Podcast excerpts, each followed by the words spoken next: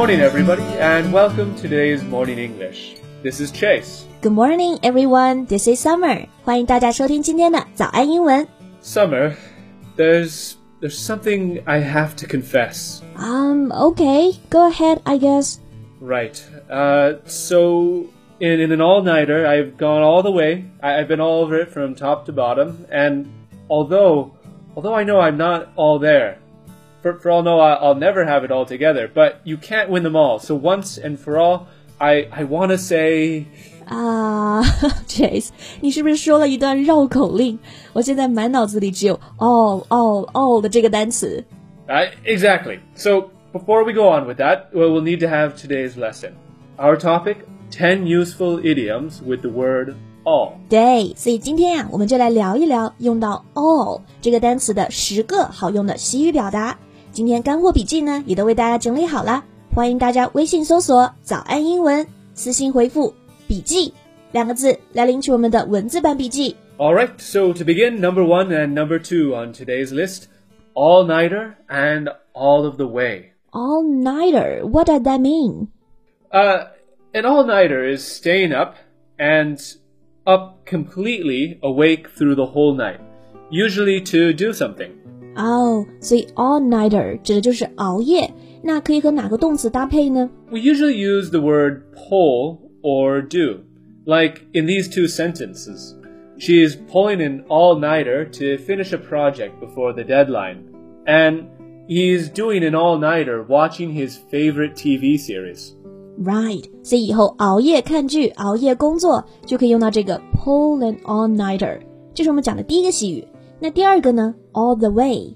All the way. This is simply doing something completely, or using an unusual amount of effort to get something done. For example, what about going all the way from Beijing to Tibet on bicycle? Yeah, or even better, wh- what about an ambitious new recruit who went all the way to become the office's best paid employee? Huh?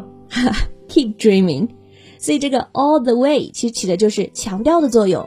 从北京呢一路骑单车去西藏，就可以说 go from Beijing to Tibet。但是加上一个 go all the way，就强调了这一路有多难。Go all the way from Beijing to Tibet。 So, number three, the expression, for all I know. This is to give your opinion on a matter of fact situation. It's a somewhat softer way of expressing your opinion. Based on what I know, and I don't know everything, such and such is or isn't the case. 嗯，所以这个 for all I know 就可以用来表达个人观点，意思是据我所知。For all I know。 Uh, imagine I ask you, "D- do you know if the manager is going to have us come in and work overtime on the weekend? I might say, for all I know, he'll have us come in on the weekend and work evenings all next week. Yikes. Yeah, you're kidding, I hope. Well, a- anyways, the next is know it all. Uh, This is somebody who seems to know everything and lets everybody know that they know. Uh, so, for example, I, I used to try to act smart and like I knew everything until I realized that nobody nobody actually likes a know-it-all. Yeah, know it all 这个表达用的特别多，是用来描述那种自以为什么都懂的人，而且通常是带有贬义的语气。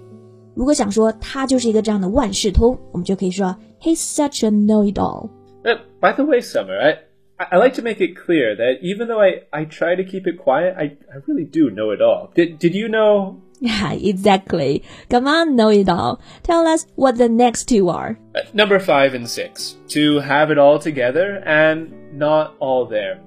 We use these two to describe somebody who's, on one hand, very capable and successful, and on the other, someone perhaps who isn't very smart or capable at all. 这两个表达可以一块儿记，have it all together，就是说某人特别成功，什么都有。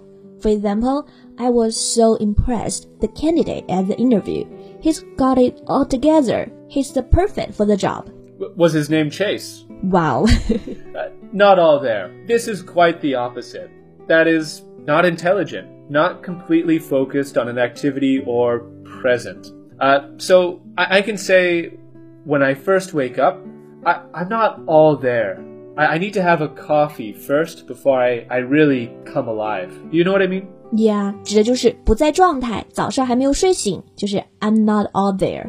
Next one would be all over something. It means to like or to enjoy something so much you're passionate about it and perhaps almost a little crazy. 那这个表达呢 ，all over something 就可以用来替代特别喜欢，不要总是说 like blah blah very much，而可以说 I'm all over something。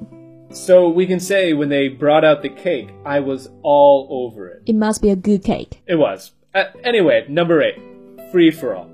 We use this expression to describe a situation, often a kind of fight, one that's crazy and non restricted. 哦，就比如双十一，大家疯狂买买买的这个状态，就可以说 free for all。那这个词组可以就描述有一点混乱，有一点点疯狂的状态。 Yeah, or another example. Cake again. After they brought the cake out, it was a free for all. It was first come, first serve, and everybody was competing to get a slice before it was gone. Mm, still thinking about the cake? Get it together, Chase. Alright, now the final two. Uh, you're right. Number nine, you can't win them all.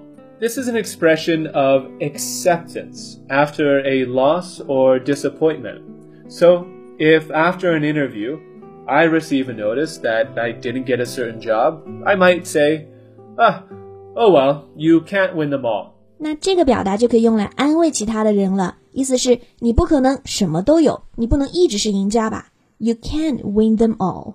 And to finish, number 10, once and for all. Once and for all has a similar meaning to finally. 那这个表达和 finally 意思都差不多，表示最终、终于。 After a long process, I, I put or try to put an end to something. After many months of hard work, I finish and I can say once and for all. I've finished once and for all. Or once and for all, we make the end of today's lesson. Ah, indeed. Right，所以今天呢，干货满满的和 all 相关的十个习语都已经整理好了笔记给大家，欢迎大家到微信搜索“早安英文”，私信回复“笔记”两个字来领取我们的文字版笔记。Thanks everybody for tuning in with us at Morning English. This is Chase. This is Summer. Bye. This podcast is from Morning English. 学口语就来早安英文。